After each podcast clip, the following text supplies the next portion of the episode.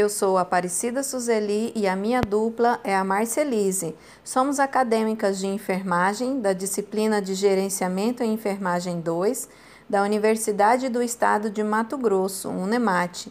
Este podcast é sobre o livro O Monge e o Executivo, uma história sobre a essência da liderança, escrito pe pelo autor James C. Hunter e publicada em 1998. Hunter trabalha como consultor e palestrante na empresa JD Hunter Associados. E falando sobre o livro, eu e Marcelise estaremos relatando aqui para vocês. Bem, vamos para as ideias principais do livro?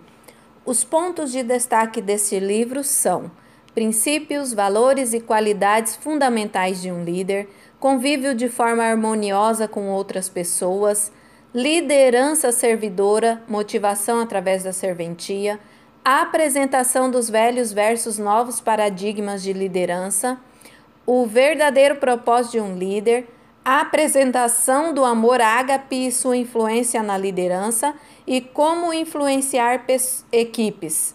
Resumidamente, vamos te passar os principais ensinamentos que a história apresenta em cada um dos sete capítulos para que você possa absorver a essência da liderança e qual é a mensagem que o livro quer passar.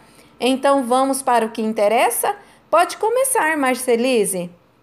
Trata-se de uma narrativa que conta a história de John Daly, um notável homem de negócios que percebe sua decadência como chefe, marido e pai. Na busca por respostas, decide participar de um retiro sobre liderança no mosteiro beneditinho sob o domínio do frade Leonard Hoffman, um influente empresário americano que abdicou da sua posição anterior em detrimento da conquista de novos ideais. Então vamos lá para o primeiro capítulo? Capítulo 1 As definições. O primeiro conceito levantado no livro é o de liderança. De acordo com a obra, liderança é a habilidade de influenciar pessoas para trabalharem entusiasticamente visando atingir os objetivos identificados como sendo para o bem comum. O livro descreve que liderança é uma habilidade, portanto, pode ser desenvolvida, porém, ele também levanta a seguinte questão: como influenciar pessoas? Para isso é preciso saber se de envolver com pessoas que trabalham em uma determinada ação e então ser capaz de extrair delas os chamados dons voluntários, como criatividade, confiança e excelência. Baseado em conceito de Weber, Hunter define duas palavras importantes que são poder é a liberdade para forçar alguém a fazer o que você quer por causa da sua posição hierárquica, mesmo que a pessoa não queira fazer o que você disse. autoridade é a habilidade capaz de fazer uma pessoa executar uma ação qualquer motivada pela boa vontade e devido à influência pessoal do líder. O autor ainda retrata, através da história, que para construir uma autoridade é preciso adquirir um conjunto de habilidades especiais, Honestidade, bom exemplo, ser cuidadoso, saber ouvir, ser confiável, saber respeitar, encorajar as pessoas, ser positivo, gostar de se relacionar. Todas as habilidades citadas são comportamentos e comportamentos são escolhas de uma pessoa. Isso mesmo, Marcelise. Eu estarei falando agora sobre o capítulo 2, o velho paradigma. O capítulo 2 tem como frase inicial um antigo provérbio chinês se você não mudar a direção, terminará exatamente onde começou. É explorado inicialmente neste capítulo a questão sobre como ouvir bem uma pessoa. Um líder precisa saber ouvir. O autor explica a importância de comportamentos adequados para um líder através de paradigmas, exemplos de modelos e padrões. O mundo está mudando tão rapidamente que podemos ficar paralisados se não desafiarmos nossas crenças e paradigmas. Nessa passagem retirada do livro, o autor quis dizer que a constante evolução do mundo exige de nós melhoria contínua em nossa forma de pensar e agir. Velho paradigma versus novo, novo paradigma. Capítulo 3 O modelo. Neste capítulo é apresentado o modelo de liderança completo, Inicia com a seguinte frase: Quem quiser ser líder deve ser primeiro servidor. Se você quiser liderar, deve servir, dito por Jesus Cristo. Neste capítulo, descreveram o estilo de liderança administrado por Jesus. Para liderar, é preciso servir, e para conquistarmos a autoridade, devemos servir e nos sacrificar pelas outras pessoas. Assim, trabalhamos a confiança e respeito de cada uma dessas pessoas através de ações legítimas. Pois é, Marcelise. Eu estarei falando agora do capítulo 4, o verbo. Não tenho necessariamente que gostar de meus jogadores e sócios, mas como líder devo amá-los. O amor é lealdade, o amor é trabalho de equipe, o amor respeita a dignidade e a individualidade. Esta é a força de qualquer organização. Vincent Lombardi. O título do capítulo 4 retrata o verbo amar, mais precisamente a definição do cristianismo de amor, o ágape.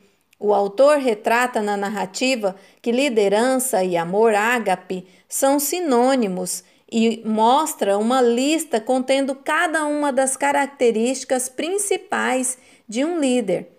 Paciência uma virtude do ser humano, mostrada através do autocontrole emocional, sem perder a calma e a concentração enquanto exposto a situações desagradáveis.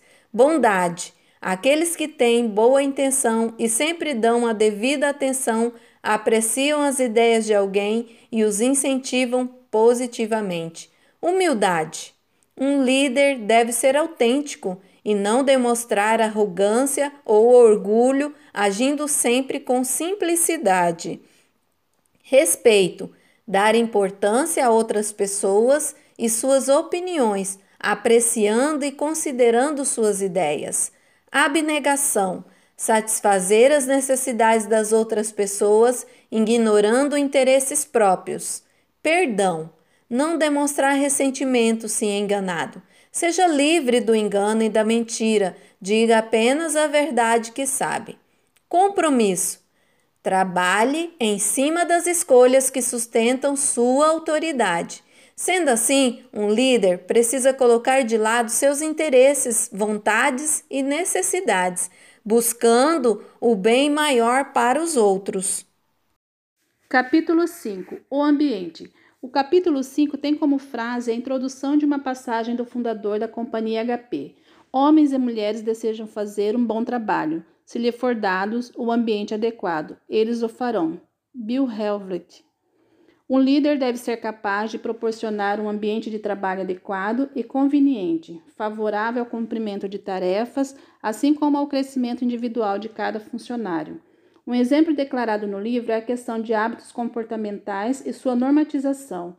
É o ideal que um meio colaborativo tenha regras de conduta, porém não podemos mudar pessoas, elas têm que mudar por si próprias. A história cita um ditado dos Alcoólicos Anônimos: A única pessoa que você pode mudar é você mesmo. Bem, falarei agora do capítulo 6, a escolha.